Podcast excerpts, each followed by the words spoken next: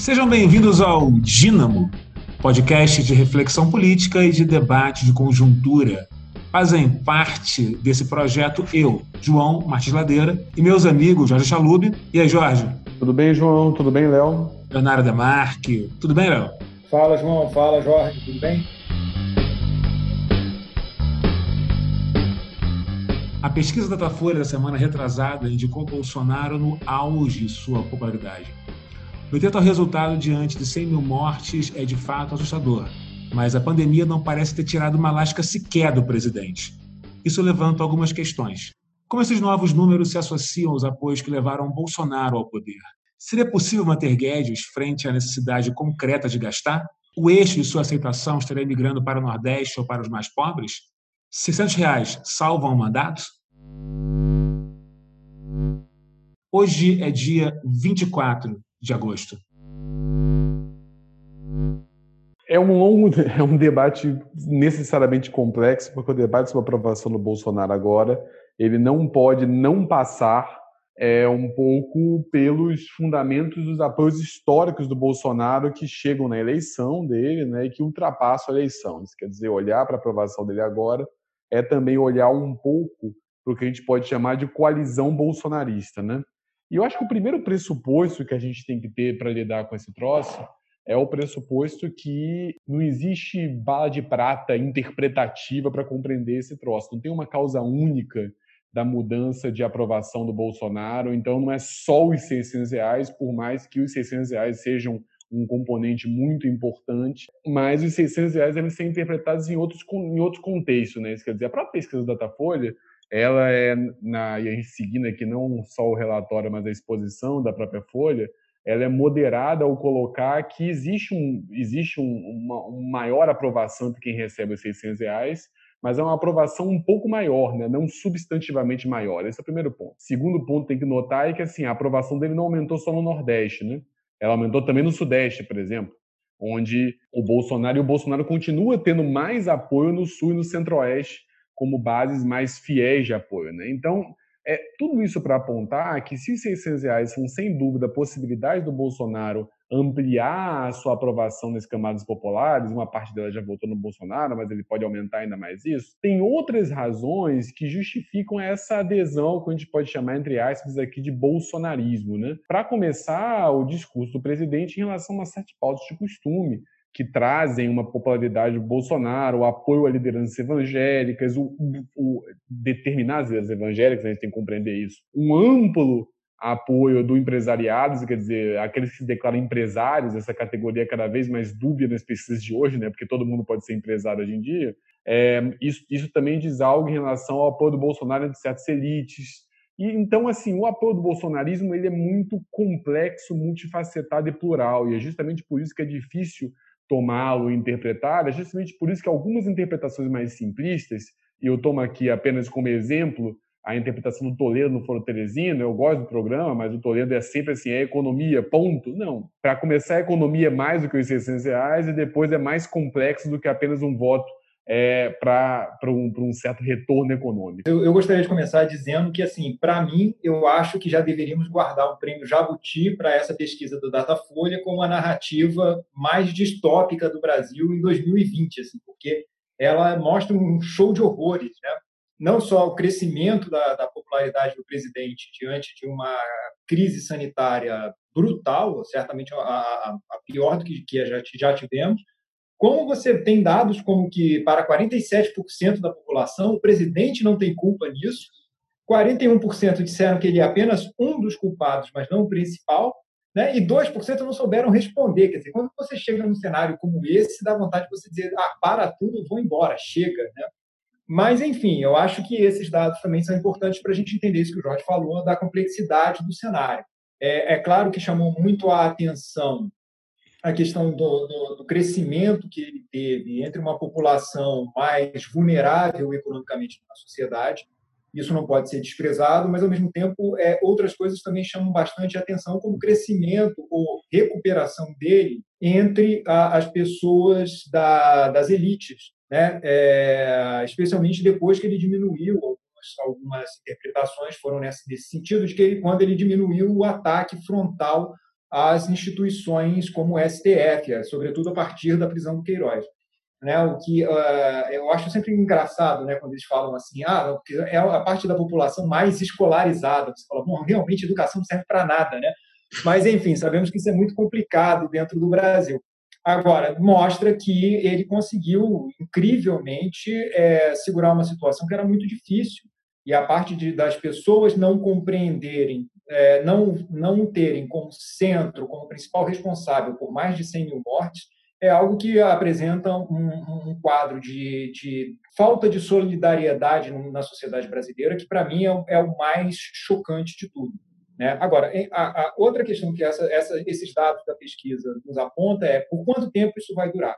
Muita gente também que adotou essa, essa narrativa de que tudo se explica pelos 600 reais, ela efetivamente entende que existe um problema quando o Bolsonaro não conseguir mais pagar os 600 reais, que vai ser logo ali, né? logo ali na esquina.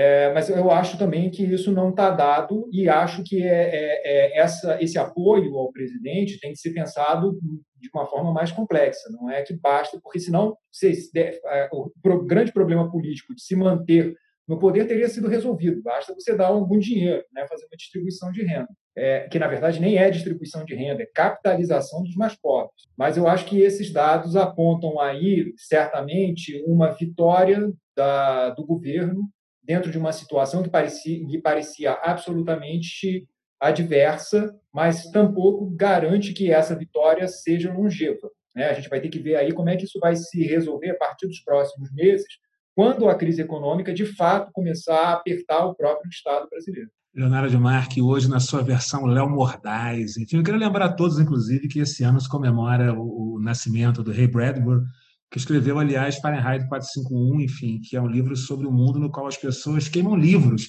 Depois do comentário literário, enfim, voltando para esse podcast, que afinal, de, que, afinal de contas é um programa sobre política, eu acho, acho, o seguinte, assim, eu tenho uma dificuldade de ler essas pesquisas porque eu não sei contar mais do que 10, enfim.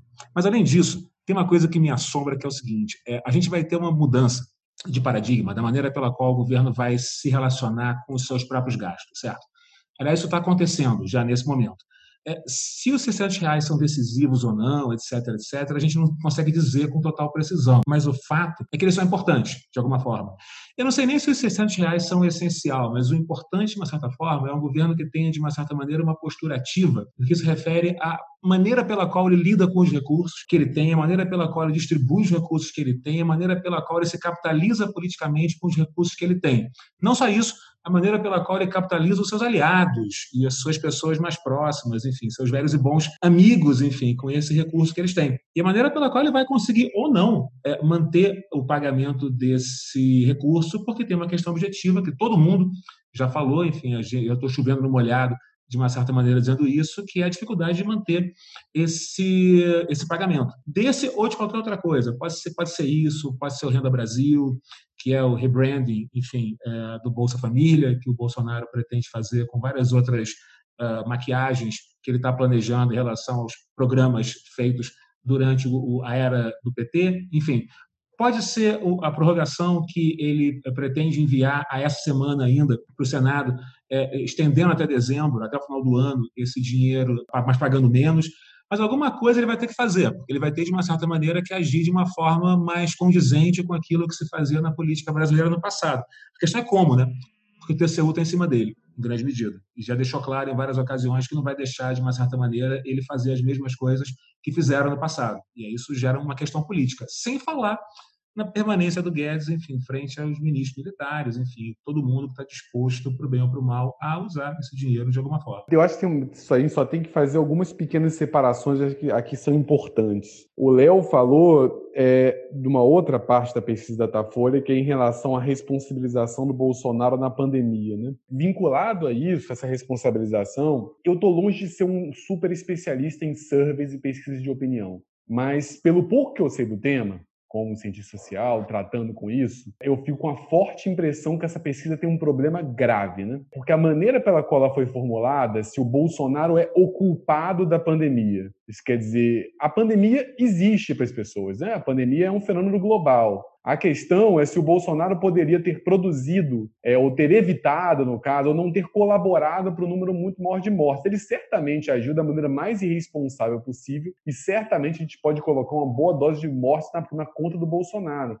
Mas as pessoas estavam vendo algo desde muitos meses no Jornal Nacional, um bando de gente morrendo na Itália, eles estão vendo que tem muita gente morrendo nos Estados Unidos. Então, quando vem a ideia de que a culpa é do Bolsonaro, a ideia de culpa tem um caráter, tem um, peso moral muito forte, né? Ela tem a ideia de responsabilização quase que exclusiva. Eu tendo a achar que essa, que essa resposta poderia ter um resultado diferente se a pergunta fosse sobre a maneira pela qual o Bolsonaro lidou com a pandemia. Porque boa parte das pessoas podem ter interpretado ah, a pandemia, ele criou a pandemia. Não, a pandemia existe. Quem criou a pandemia foram, sei lá, entendeu? os chineses na, na, ideia dessas pessoas. Então, eu acho que a maneira de se fazer a pergunta já gerou uma, um tipo de resistência que é, em parte, responsável. Porque os 11% que falaram que o Bolsonaro é culpado exclusivo desses 100 mil mortes, quer dizer, talvez eu até respondesse isso porque eu interpretaria como foi construída a, a, a pesquisa. Mas a verdade é que exclusivo não, né? Quer dizer, a pandemia é global e uma parte das mortes ultrapassa a responsabilidade do Bolsonaro, por mais que a gente possa, eu seja favorável a classificar como genocídio que ele fez, é amplamente responsável, até agora ele não fala em máscara, ele agiu para aumentar o número de mortes, ele incentivou a população a quebrar a quarentena. Não estou minorando a ação do Bolsonaro, tá bom, pessoal? Em tempos de leitura rápida ou escuta rápida, é bom deixar isso claro. Mas eu acho que a maneira pela qual foi formulada a pergunta é esses dois pontos. A ideia de culpa tem um caráter muito forte. E a ideia de culpa passa uma ideia de exclusividade. Eu tenho a impressão que ela contribuiu para esse tipo de, de resultado tão alarmante. O que talvez não surpreendesse diferente é as pessoas acharem que o Bolsonaro lidou mal, muita gente morreu por culpa dele e ainda assim elas apoiam o Bolsonaro. Isso seria outro resultado possível que a gente não pode descartar. Mas eu acho que essa pesquisa a meu ver, nos permite tirar menos conclusões do que ela parece sugerir no primeiro momento. Não, sem dúvida, mas aí é um problema crônico de como essas pesquisas são feitas e ainda mais agora nesse, nesse momento de pandemia. Quer dizer, os caras pegam o telefone, ficam ligando. Então, assim, como a gente já viu falando no começo do programa, a gente tem que tomar um certo cuidado com a, a, a leitura desses dados. O que, aliás, diga-se né, diga de passagem, não aconteceu na, por boa parte da, dos comentadores e da mídia que já foram bater logo na, no crescimento da, da, da popularidade, eu acho isso sempre muito preocupante. Mas, enfim, agora o estrago já foi feito e talvez tenha, essa tenha sido a intenção da própria pesquisa, né? Como, você bem falou, a maneira pela qual você formula é, a, a, primeira pergunta, né, efetivamente leva a um determinado tipo de resposta que se esperava no começo quando se pensou na pergunta. E talvez o tiro tenha saído pela culatra, não sei. Né? Mas, enfim, dentro desse cenário, e também no cenário que a gente vê no cotidiano, quer dizer, que o país não virou, como certas previsões, e aí eu admito que eu estava também dentro delas, não virou um caos completo, um caos social, é, então isso indica que algumas, algumas situações se resolveram e isso foi positivo para o governo. Eu acho que disso ah, ninguém tem muita dúvida. A questão é o quão positivo de fato foi e por quanto tempo isso vai durar, o que leva à discussão sobre os gastos.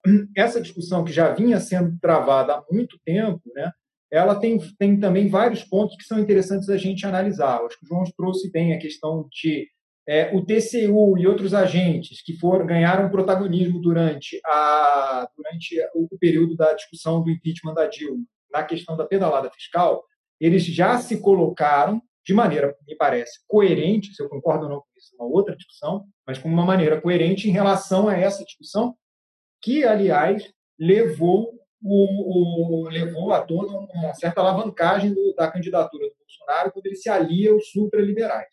Né?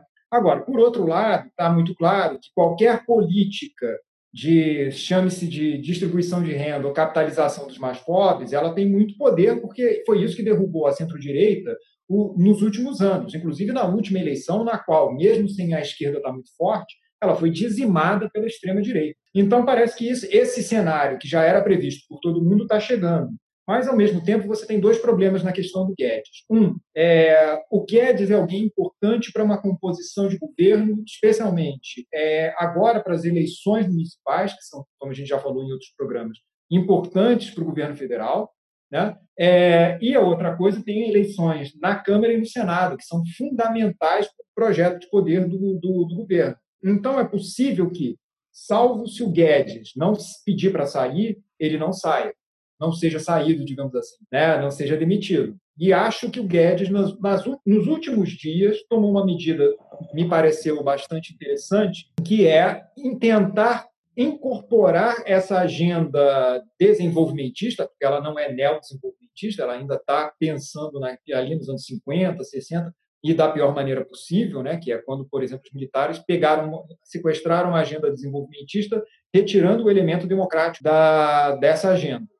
E, deu no que deu. Bom, mas me parece que o Guedes agora está tentando é, é, é, cooptar, digamos assim, essa agenda para os interesses dele, quer dizer, a ideia do voucher para creches, escolas, por aí vai, e fazer uma troca entre, olha, eu dou uma certa renda básica universal, ou emergencial, como quiser chamar. No entanto, vocês têm de fazer uma série de mudanças estruturais no Estado brasileiro na medida em que eu quero.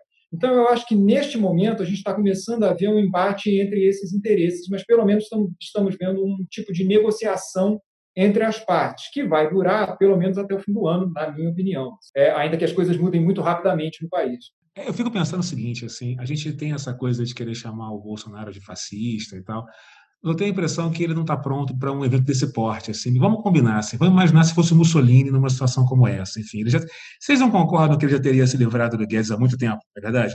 Tem umas alianças pregressas, aí voltando um pouco na coisa que, era, que a gente colocou como sendo o tema do, do programa, tem umas alianças pregressas que o Bolsonaro fez que levaram ele até o, o lugar de poder que ele ocupa hoje, mas que ele parece, de uma certa maneira, ter alguma dificuldade para se livrar delas e seguir adiante no projeto populista dele, que está disposto, de uma certa maneira, a ir para qualquer lugar. Só que, curiosamente, os populistas brasileiros não são populares. Eles seguem por uma agenda muito esquisita, muito estranha, é, de austeridade, no momento em que ninguém no mundo está levando esse negócio a sério, por um lado. Né?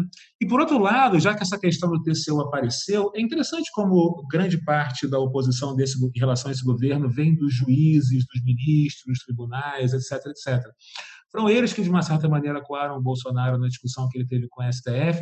Talvez sejam eles, de uma certa maneira, que sejam a força mais intensa que impeça essa vontade que ele tem de gastar, essa coisa desenfreada, e por conta dos benefícios que ele sabe que isso pode trazer para ele.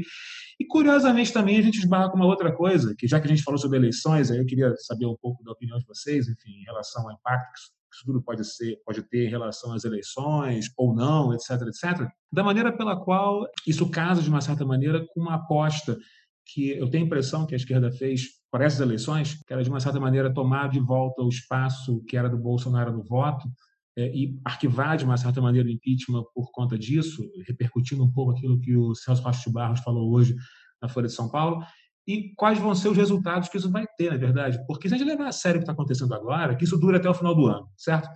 Até o final do ano tem eleição. Amanhã é outro dia. Enfim, os resultados positivos, entre aspas, que o governo possa vir a ter, já vão ter sido obtidos quando janeiro de 2011 chegar e os fogos do Réveillon uh, tomarem a Praia de Copacabana. Então, tem uma questão interessante também, que é a maneira pela qual isso impacta no curtíssimo prazo em relação a uma questão política muito objetiva e que é sem volta, que se chama eleições. Esse é um ponto bom, João, para a gente colocar. Mas antes, só duas, duas, duas coisinhas que ficaram, acho, sobrando, Léo. Eu acho que a questão do voucher, cara, é muito mais uma inspiração do Paulo Guedes anarcocapitalista ultraliberal. Só que eu acho que ele está invertendo Não, um pouco a ordem, sabe? Ele, ele, ao invés de querer privatizar para dar voucher, ele está querendo dar voucher para privatizar. então, que ele está. limonada do Paulo Guedes. Exato, exatamente isso. É, ele está querendo. mas ele está puxando uma, uma, agenda que parecia desenvolvimentista para, para os interesses dele. É uma jogada ah, que, de, desde esse ponto de vista, me parece inteligente.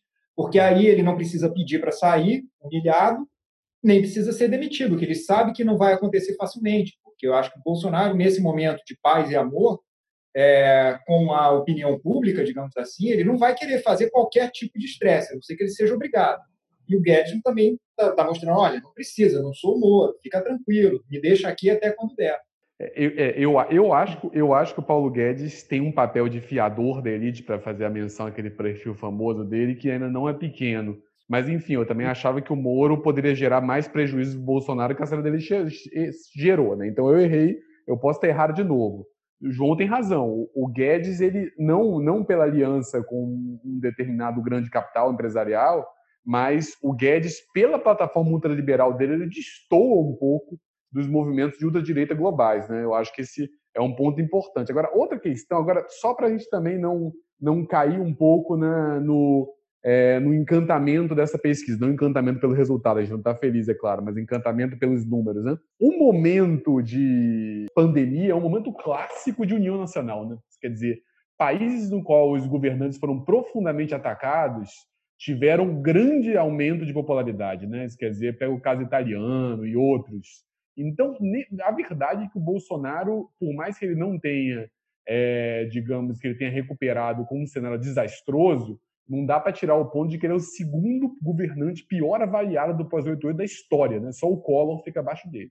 E ele teve uma chance de sair como líder nacional gigantesca, porque se ele tivesse seguido protocolos científicos e ido fazer discurso na televisão, a chance dele ter angariado aqueles setores menos radicais da crítica a ele seria razoável, pelo menos no momento de pandemia. Então, é, é pela conduta dele, surpreende, mas pelo momento, não dá para dizer também que esse resultado é fantástico. Né? Aquele negócio, ele jogou para tomar 3 a 0 mas ele está tomando 1 a 0 entendeu? Não é que ele está goleando se ele jogou para tomar 3 a 0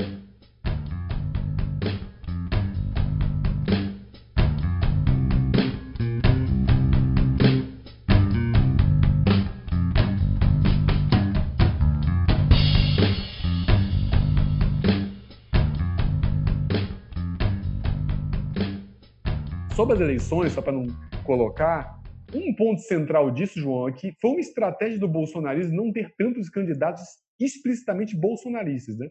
Quer dizer, isso é algo até que diz todas as estratégias de eleição presidencial, né? Então, eu acho que o Bolsonaro vai ser um ativo nos lugares ele tiver com popularidade alta. Os 600 reais ajudam a isso. É, ele pode tentar ampliar isso a depender da reforma que ele, que ele colocar, de muitas maneiras, então, outro debate. Mas a questão é que, assim, bolsonaristas explícitos, se você olha sobretudo os principais capitais, não tem tantos, né? Aliás, tem pouquíssimos. Quer dizer, aliás, alguns desses, como a Joyce Hasselman, são inclusive brigados com o Bolsonaro, que tentou pegar um pouco do espólio dele. Então, foi uma estratégia dele, mas que não permite a ele sair como grande vencedor das eleições municipais, porque ele não tem tantos candidatos que estão explicitamente tributários vinculados a ele, já que foi uma estratégia dele. Não sei se estratégia consciente, não sei se estratégia pelo presidente não ter conseguido bancar um partido comunista pelo, pelo é, pelo Brasil, que seria algo relativamente simples. Enfim, eu acho que esse é um ponto a ser colocado quando a gente pensa o impacto disso pela eleição. Né? Mas será que ele precisa? Porque, veja, talvez o Bolsonaro ele tenha normalizado a política no pior sentido possível. Porque uma coisa é ele eh, reunir os séculos dele, enfim, a louca da Sarah Winter fazendo o show pirotécnico dela no hospital uh, que a gente viu semana passada. A outra coisa é ele, de uma certa maneira, se associar com os novos amigos dele, que na verdade são velhos, que são esses personagens usuais da política que trocam de uma certa maneira apoio por dinheiro, uh, que trocam de uma certa maneira proximidade por benesse, enfim. Será que está em jogo de uma certa forma nesse, nessa, nessa nova roupagem, enfim, essa nova velha roupagem que o Bolsonaro está tentando dar para ele mesmo, não tem mais a ver com isso, enfim, deixar de fora esses loucos que de uma certa maneira orbitam nele em relação a outra coisa? Vamos ver algumas coisas interessantes. Enfim, a Maria Cristina Fernandes fez uma, uma, uma avaliação bem bacana na coluna dela da semana passada, em que ela falava como alguns personagens é, da política local têm se apropriado dessa ideia de distribuir benefícios, enfim, visando a eleição que vai vir agora, pela frente. É, e como isso, de uma certa maneira, talvez reduza a, a, possibilidade de outros personagens na periferia do jogo político em ganhar espaço. Né?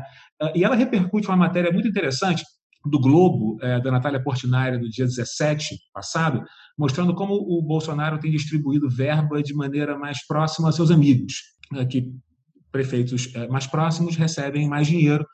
Uh, uma estratégia que passa, deixa de lado essa maluquice que a gente estava observando anteriormente e talvez leve essa conversa para uma outra dimensão. Aliás, uma dimensão que trave a possibilidade de qualquer outra liderança ou personagem que tenha surgido entre as mobilizações populares em torno da pandemia de conseguirem qualquer espaço. Enfim, talvez torne mais simples que quem já está no cargo permaneça no cargo. Isso não, para isso não preciso aliança para o Brasil. Eu diria, retomando a, metáfora futebolística do Jorge, que o Bolsonaro montou um time para jogar para empatar no 1 a 1.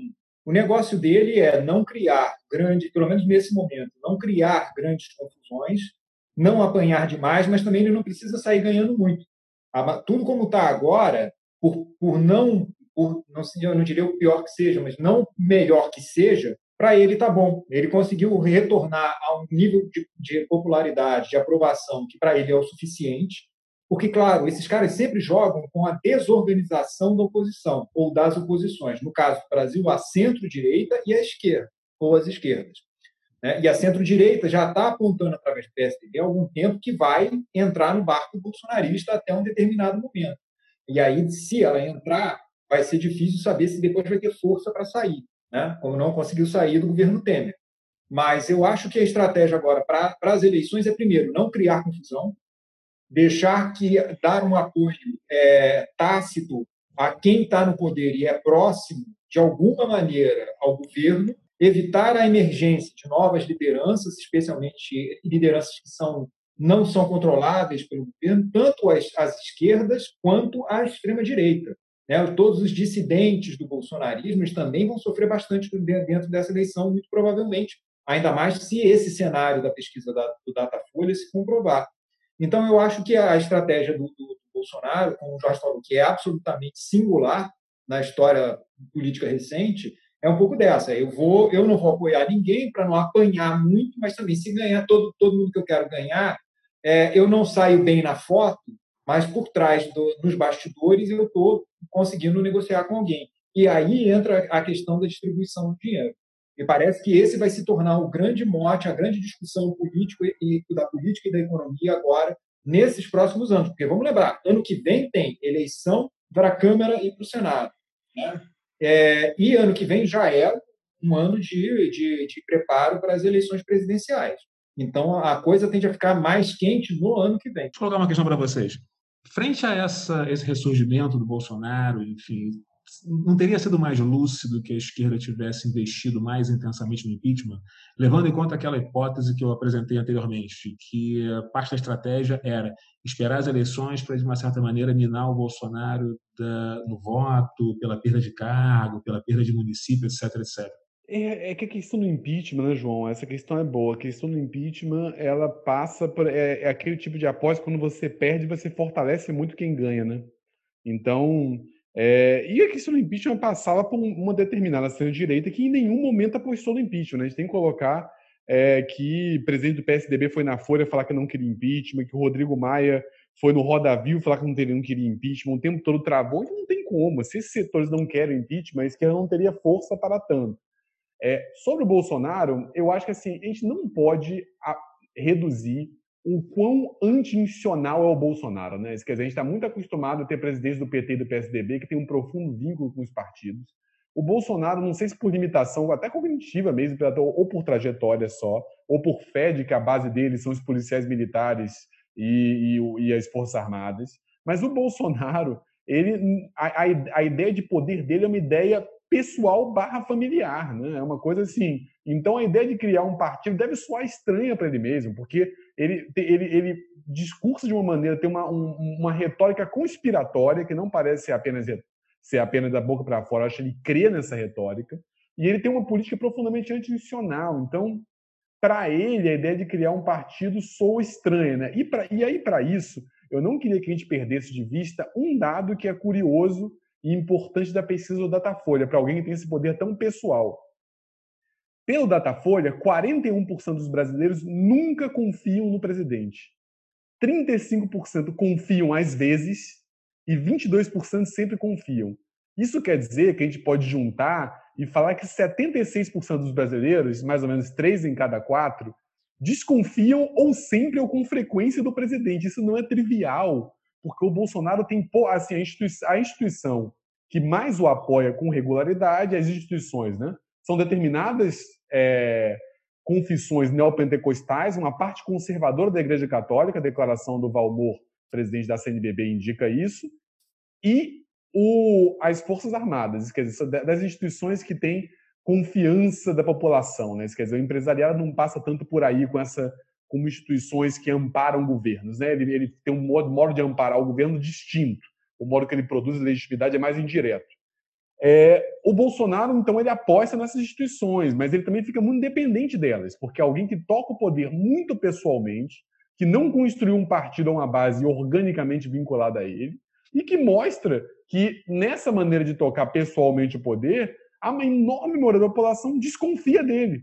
O que esse dado é muito alto para alguém que quer fazer um governo baseado na personalidade, um governo baseado na crença no vínculo pessoal. É, eu acho que, sem dúvida alguma, o... a gente tem que pensar no, no, cenário do, no cenário do Bolsonaro como algo anti-institucional. Ele, de fato, não me parece ser uma pessoa que esteja esperando efetivamente que as condições normais é, o, o, o sejam favoráveis para ele. Né? Eu acho que, mas eu acho que esse é um elemento fundamental da, da própria candidatura dele, do próprio, da própria trajetória política dele, sobretudo agora. Acho que a ideia é exatamente essa. Vamos lembrar que ele é o cara que está dentro do Estado sendo contra o Estado. Esse é um discurso dele o tempo inteiro. Né? Tipo, é, é, por mais que ele pratique coisas que são da velha política, ele sempre vai dizer: olha, mas eu sou anti-institucional, anti não sei o quê. Então, a imagem que ele está tentando manter agora é exatamente essa de que assim eu não me vinculo junto às pessoas é, tradicionais da política, por mais vinculado que ele seja. Mas eu acho que se tem alguma coisa interessante nessas discussões, da, nesses dados da, do, do Datafolha, é mostrar que, de alguma maneira, ele está conseguindo fazer um trabalho de desinformação importante para que boa parte da população, pelo menos, não veja ele explicitamente relacionado a essas velhas instituições dos partidos, especialmente ao centrão. Né? É, então, acho que isso é um pouco de. Da, da, essa é a estratégia com a qual ele vai estar jogando, pelo menos até as eleições municipais. E depois ele vai ter que pensar numa outra composição. Mas aí, quando virar o ano, de fato, vai ser um ano novo também no caso da política, eu acho é, porque aí sim ele vai ter que lidar com, uma, com, com, todo um conjunto de situações. Se ele vai manter o apoio, uma, uma, uma relação próxima com esse grupo ultraliberal, ou se ele vai, ele vai seguir por uma, uma um, um, caminho mais de, de, de digamos assim, é, gastos do Estado, que eu acho que não dá para dizer que são de desenvolvimentista ou neo, certamente não de, neo, neo-desenvolvimentista, e aí ele vai ter que tomar uma série de atitudes e também acho que o contexto econômico vai mudar bastante e isso sempre afeta, ainda que não seja necessariamente determinante, a maneira pela qual as pessoas avaliam o governo. Mas eu acho que, para ele, essa falta de crença da população na figura do presidente não é algo ruim, porque ele não se coloca como um presidente institucionalizado. Pelo contrário, ele joga muito com essa, essa ideia de que assim, ele é o Estado, dentro, está no Estado, mas contra o Estado. Bom, caminhando finalmente, eu chamaria atenção para duas coisas. Enfim, é, uma para o Bruno Dantas, ministro do TCU, que esteve envolvido no julgamento das pedaladas de Unescas, enfim, que numa live fechada com a XP Investimentos deixou mais ou menos claro que não vai tolerar uh, qualquer tipo de gracinha com a lei da, da responsabilidade, com a regra de ouro, com o teto de gasto, etc, etc. Aliás, fez questão de no seu Twitter reverberar isso para que todo mundo que não que não tava, que não teve o privilégio de estar presente nesse evento seleto pudesse saber daquilo que ele está pensando. E também do Roberto Campos Neto, que fez questão recentemente, na verdade, dia 17, fez questão de é, deixar claro para esse mesmo TCU que os 400 bilhões de lucros cambiais do Banco Central que ele repassou para o Tesouro Nacional não eram pedaladas. Enfim, então eu volto mais uma vez na questão que eu tinha chamado a atenção. Juízes são importantes, é, no, na oposição ao governo Bolsonaro, talvez a força mais importante na oposição a esse governo, e agora entramos em cena não só o juiz do Supremo, enfim, mas o Tribunal de Contas, que uh, catapultam a gente diretamente para a questão dos gastos. E a maneira pela qual o Bolsonaro vai administrar esse negócio. E aí, só fechando, fechando, fechando mesmo, assim, tem 10 projetos no Senado sobre alternativas uh, para institucionalizar aquilo que o executivo não consegue, ou tem dificuldade, ou deixa para a semana que vem, etc. Não seria absurdo pensar na possibilidade de uma alternativa a, esses, a essa necessidade é, de tapar os buracos da pandemia, que não vem do executivo, mas que vem do Congresso, que dê uma dimensão diferente para isso que a gente está falando, mas aí isso já é assunto rigorosamente para um outro episódio. Eu só queria fazer um comentário final aqui que eu queria muito estar nesse, nessas lives da XP, né? Porque assim, é onde tudo acontece, né? Chega lá o Barroso, adianta a discussão, o ministro do TCU falou que vai acontecer, eu me sinto excluído desse debate público nacional, mal consigo é, é, aqui. É a nova ágora do, do Brasil. Não, é, a, é o novo fórum público do é, Brasil, é, são as lives da XP, cara. Se a gente quiser, é o local onde se discute o futuro do Brasil. Que maravilha, né? Atenção. Exatamente. Agora, outro ponto, só para encerrar, eu acho que aí a gente fica para próximo. Não sei se juízes fazem tanta oposição ao Bolsonaro, não, hein? Eu acho que isso é algo a se colocar. Eu Bom, acho que eles podem, num futuro, compor mais do que a gente imagina, mas a gente debate nos próximos programas. Pode ser, mas eles estão gritando. Inclusive, o pessoal da XP, se estiver ouvindo é, esse programa, por favor, escreva para o nosso e-mail, entendeu? E mande um convite aí para o pessoal do Dínamo poder é, participar dessa discussão, enfim. Ok, então vamos lá. Código Morse. Cara, aproveitar nesse, nesse momento aqui, da, agradecer aos comentários muito pertinentes do Ricardo Lízias no Twitter sobre o nosso penúltimo episódio sobre o CEOP, né, no qual ele chamou atenção para a maneira pela qual nós tratamos a, a, matéria da revista Piauí como algo dado, né, uma verdade já completa, completamente dada. E acho que tanto o Jorge já respondeu para ele, mas também a gente concorda que a gente poderia tomar um pouco mais de cuidado com o tipo de matéria. Enfim, tem toda uma discussão sobre jornalismo investigativo que aquela matéria suscita. Mas, de qualquer maneira, é só agradecer aí os comentários, a, a audiência e, e seguimos juntos. É, também aproveitar aí para agradecer ao Rodrigo Elias, que está sempre dando uma moral ao programa, compartilhando, né? Dessa vez também o último programa, o Matheus Targueta compartilhou também. Isso quer dizer, então, se vocês se interessarem, sempre é bom para termos mais ouvintes, divulgarem aqui o que a gente tenta fazer aqui no nosso trabalho, sempre que puderem interagir, escrever, compartilhar, é sempre legal. Podem perguntar que a gente responde.